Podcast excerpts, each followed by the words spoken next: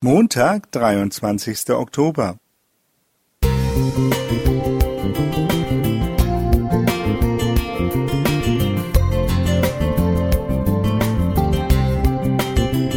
Ein kleiner Lichtblick für den Tag.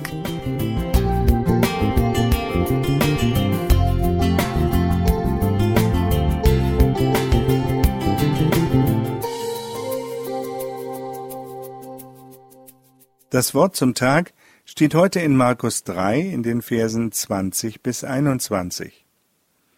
Und er, Jesus, ging in ein Haus. Und da kam abermals das Volk zusammen, so dass sie nicht einmal essen konnten.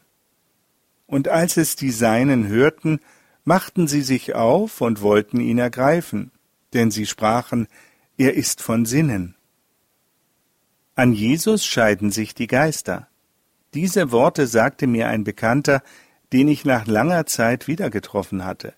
Als ich ihn fragte, was er damit meinte, war seine Antwort Jesus sei nicht nur der gütige, gnädige, gerechte, geduldige und geniale.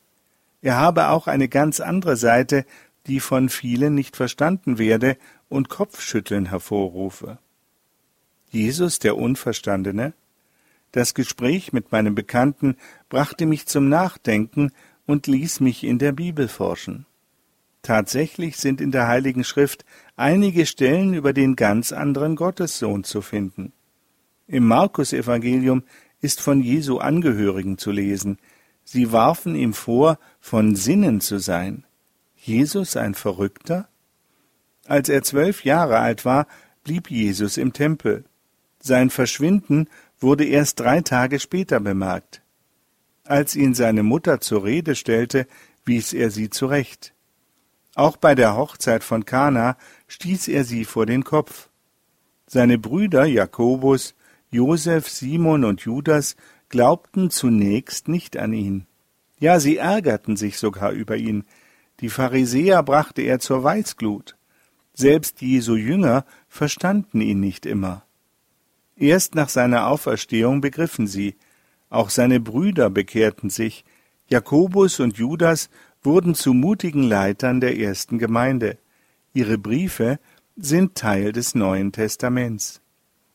Jesus lehrte mit Vollmacht und Autorität, traf teilweise radikale Aussagen und stellte die damalige Welt auf den Kopf.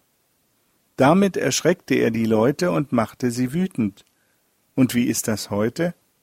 Wir Christen sind manchmal auch enttäuscht von ihm und fragen, warum lässt du Schreckliches zu?